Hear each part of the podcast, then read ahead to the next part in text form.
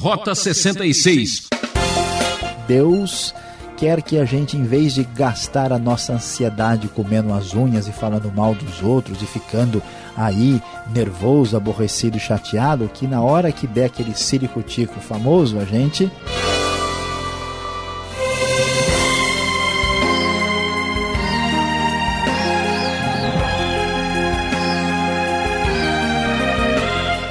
Este é um momento muito especial. Rota 66 é o programa de estudo bíblico feito para quem gosta de aventura. A série Evangelho está apresentando o Sermão do Monte no livro de Mateus e hoje o professor Luiz Saião termina sua meditação no capítulo 7 com o tema Uma espiritualidade eficiente. Jesus está concluindo seu discurso com uma exortação à prática da fé. Atitude é tudo que se espera de um discípulo. Como anda sua vida de oração? Mero formalismo? E como conhecer um falso e pretenso líder? É bom saber como se defender. Então vamos a mais uma exposição do professor Saião. Diante de tudo o que Jesus já disse, Agora, no capítulo 7, nós vamos ver alguns desdobramentos daquilo que Jesus falou. Chegando ao primeiro versículo, conforme o texto da NVI, nós lemos o seguinte: Não julguem para que vocês não sejam julgados, pois da mesma forma que julgarem, vocês serão julgados, e a medida que usarem também será usada para medir vocês. Porque você repara no cisco que está no olho do seu irmão e não se dá conta da viga que está em seu próprio olho, como você pode dizer ao seu irmão: Deixe-me tirar o cisco do seu olho, quando há uma viga no seu hipócrita? Tire primeiro a viga do seu olho, e então você verá claramente para tirar o cisco do olho do seu irmão. Não deem o que é sagrado aos cães, nem atirem suas pérolas aos porcos, caso contrário, estes a pisarão, e aqueles voltando-se contra vocês os despedaçarão.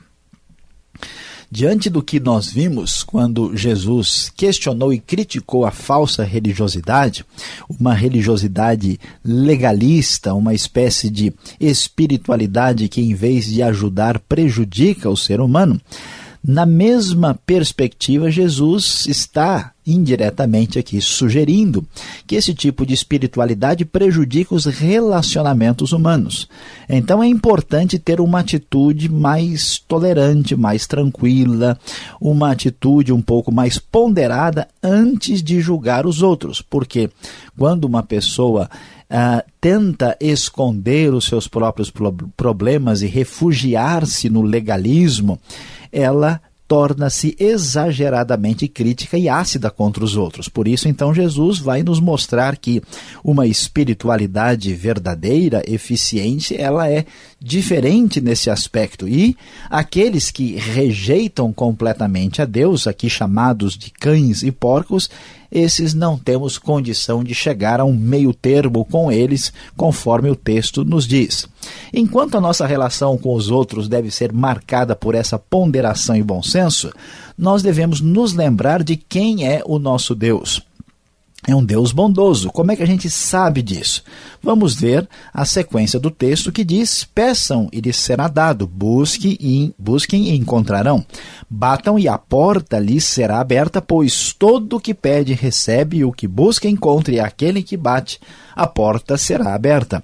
Qual de vocês, se seu filho pedir pão, lhe dará uma pedra, ou se pedir peixe, lhe dará uma cobra? Se vocês, apesar de serem maus, sabem dar boas coisas aos seus filhos, quanto mais o Pai de vocês, que está nos céus, dará coisas boas aos que lhe pedirem. Assim, em tudo, façam aos outros o que vocês querem que eles lhes façam, pois esta é a lei e os profetas. Jesus chama a atenção para uma espiritualidade que confia na bondade de Deus.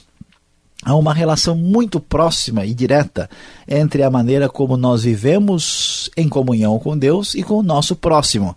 Toda pessoa com problemas espirituais será cheia de problemas sociais, problemas relacionais. Portanto, quando nós nos lembramos que Deus é bondoso, que Ele nos ama e somos chamados a gastar a nossa ansiedade na busca das bênçãos de Deus e do sustento que dele vem, e nessa santa insistência que nos ensina o verso 7 e também o verso 8, certamente a nossa vida será bem melhor do que tem sido. Portanto, esta espiritualidade, ela é diferente, mas também é eficiente. E diante daquilo que Jesus nos apresenta, diante desse cenário de oposição, de contraste entre essas duas alternativas religiosas ou alternativas de espiritualidade, não há outra saída. Nós precisamos fazer a opção. Ou a nossa espiritualidade será inútil, não servirá para nada ou será uma espiritualidade eficiente diferente. Por isso, a partir de agora, uma avaliação mais concreta dessa espiritualidade se mostrará em Mateus capítulo 7.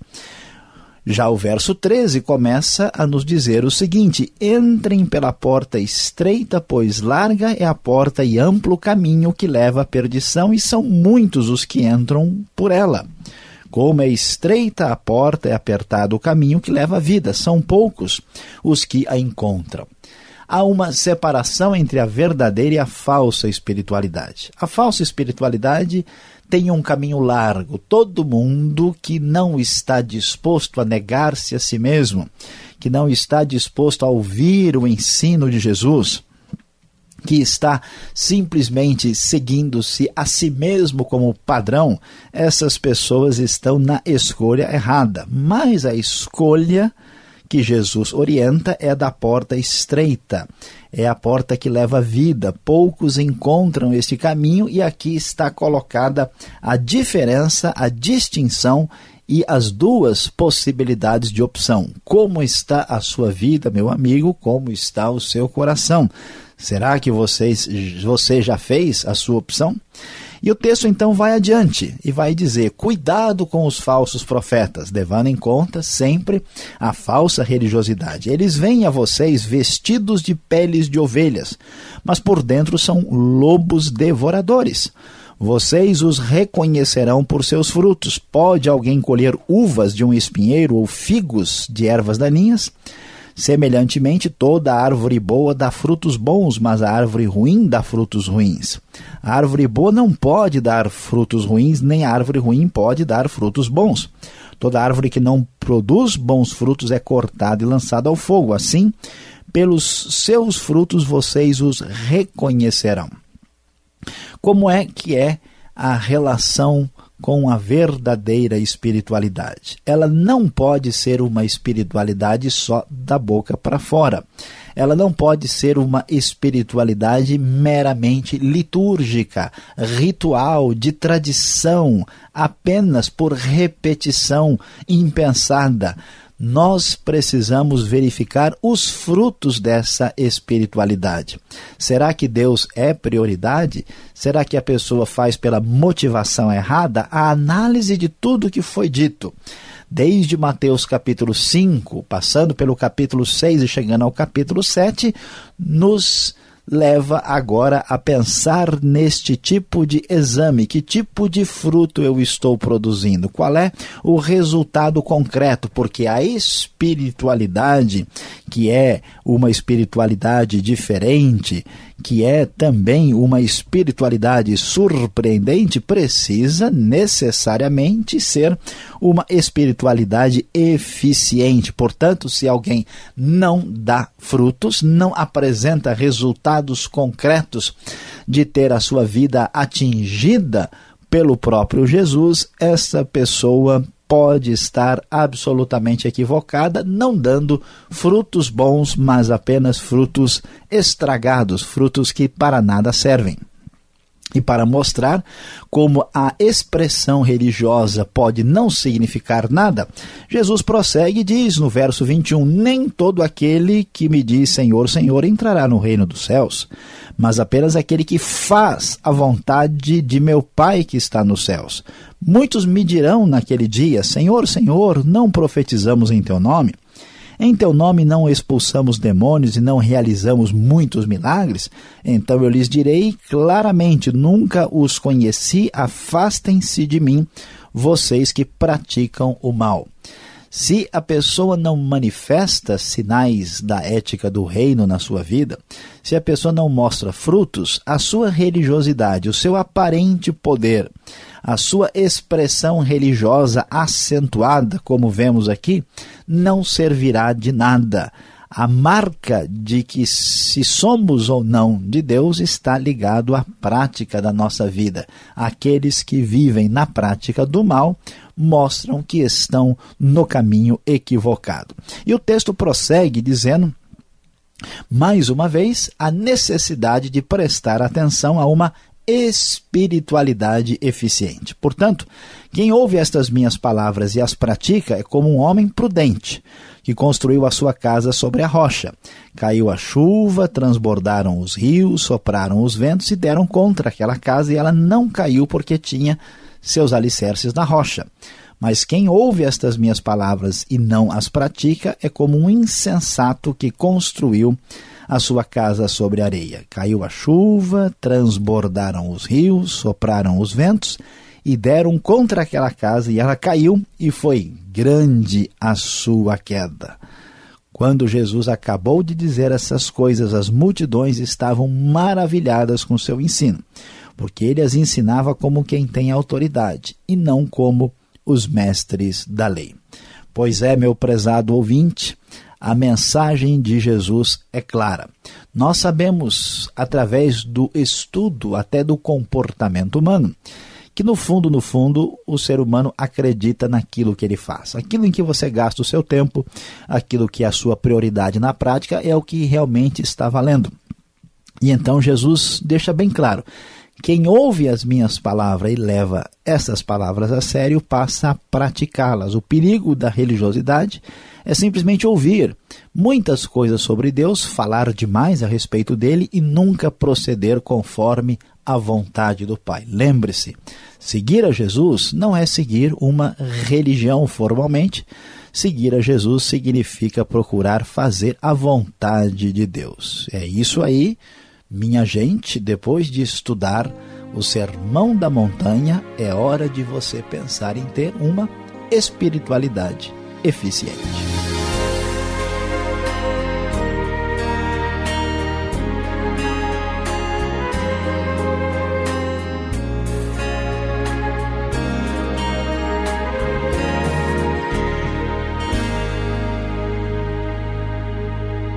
Você está no programa Rota 66, o caminho para entender o ensino teológico dos 66 livros da Bíblia.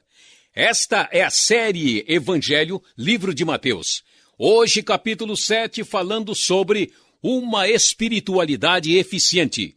Rota 66 tem produção e apresentação de Luiz Saião e Alberto Veríssimo. Na locução, Beltrão. Participe você também. Escreva para rota 66 arroba transmundial.com.br ou caixa postal 18.113 CEP 04626-970 São Paulo capital. Para entender melhor o texto, vamos às perguntas.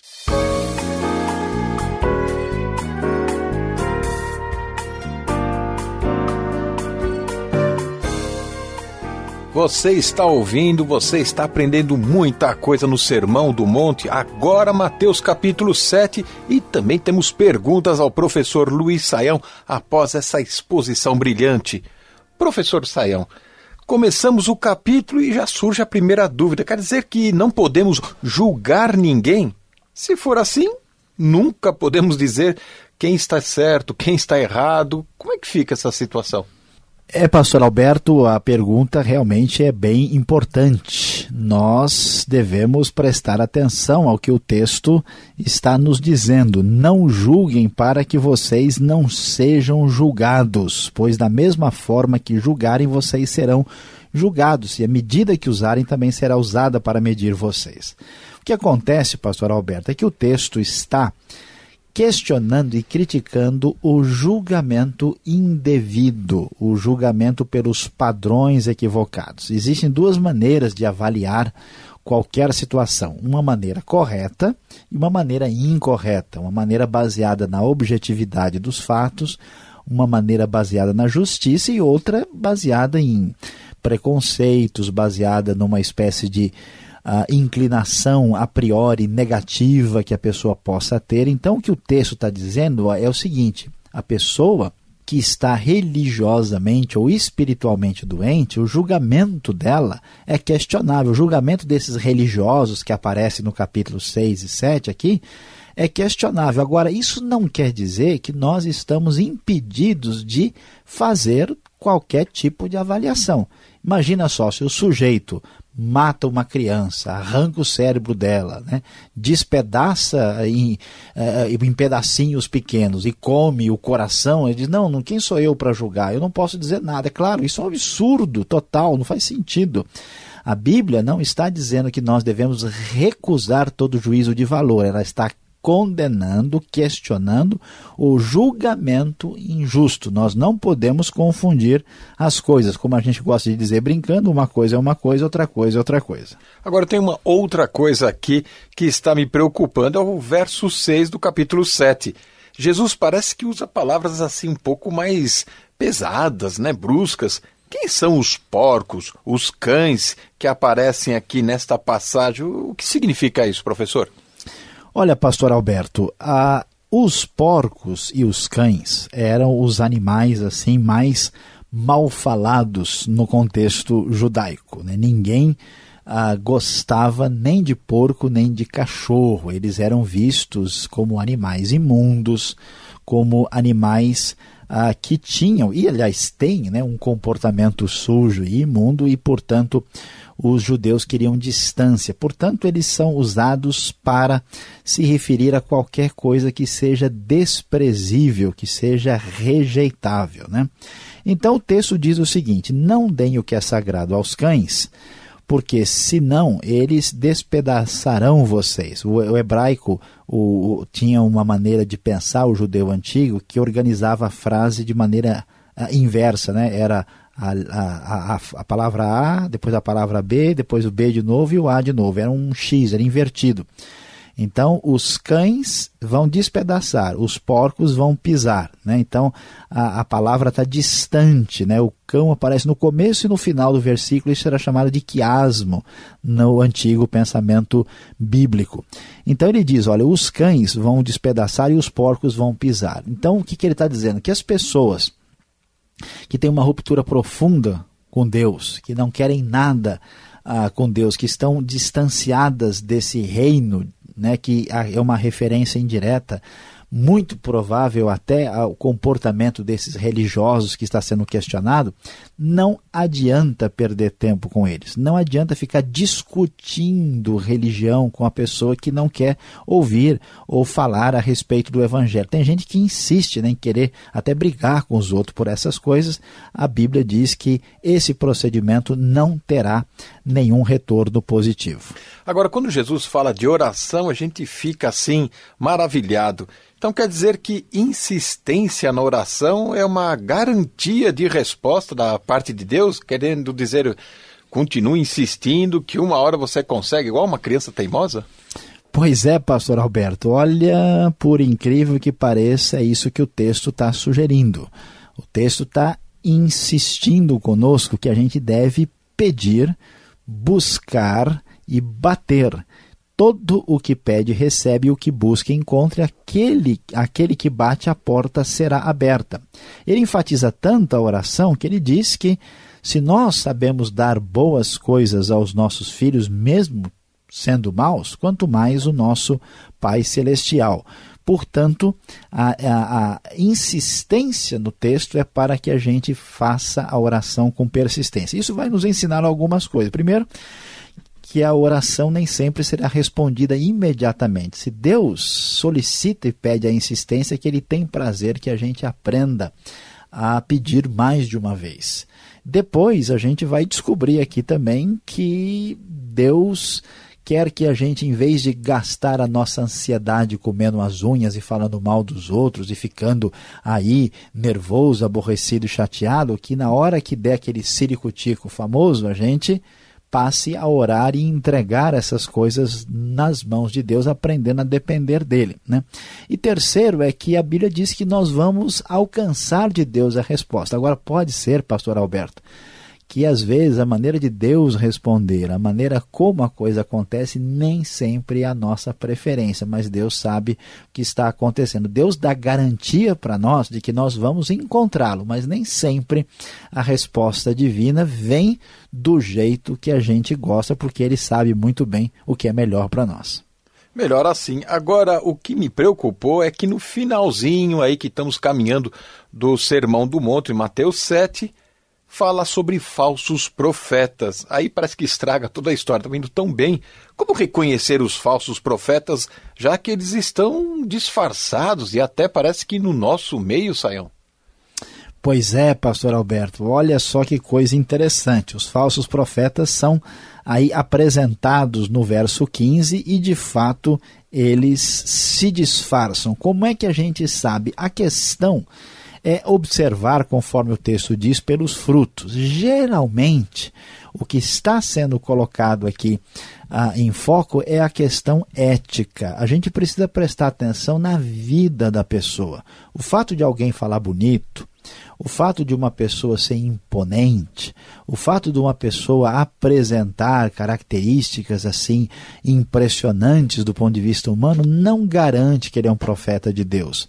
O procedimento da pessoa é que vai mostrar se essa pessoa está dominada pela avareza, se essa pessoa está querendo tirar vantagem de uma situação, se essa pessoa fala a verdade, se essa pessoa tem a vida uh, corrompida na área da sexualidade, tudo isso precisa ser observado para a gente fazer a distinção entre o falso e o verdadeiro. Senão, a gente acaba, como se diz na, no ditado popular, aí confundindo o gato com lebre.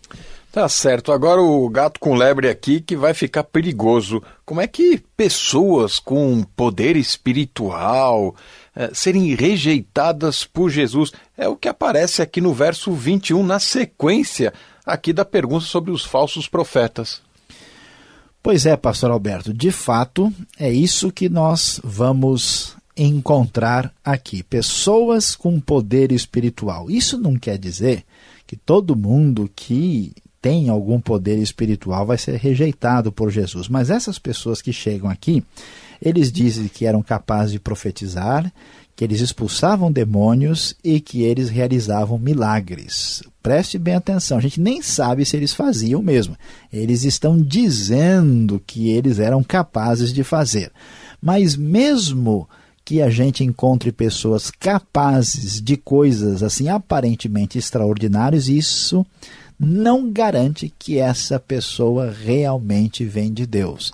Nós não podemos deixar de lado a fidelidade à doutrina, à verdade da palavra de Deus e o comportamento moral dessas pessoas quando avaliamos se alguém é de Deus ou não. Portanto, todo cuidado é pouco. Obrigado, Sayão, pelas respostas e você que está nos acompanhando, vem agora a aplicação do estudo para você.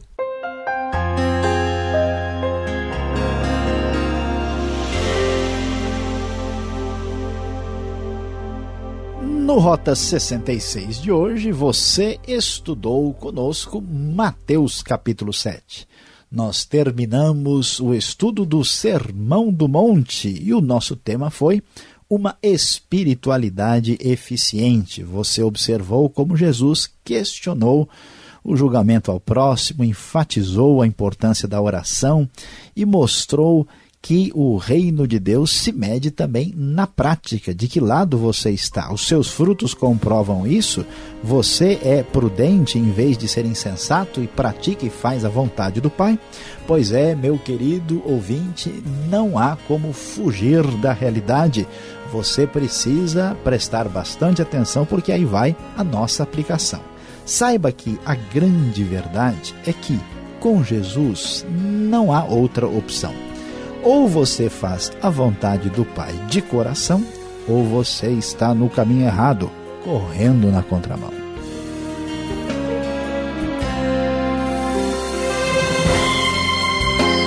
Ouvinte, encerramos mais um programa Rota 66. O estudo da vida e ensino de Jesus continua nesta mesma emissora e horário. Esperamos por você. Esta é mais uma realização transmundial. E acesse o site transmundial.com.br. Fique na paz do Senhor e até o próximo programa.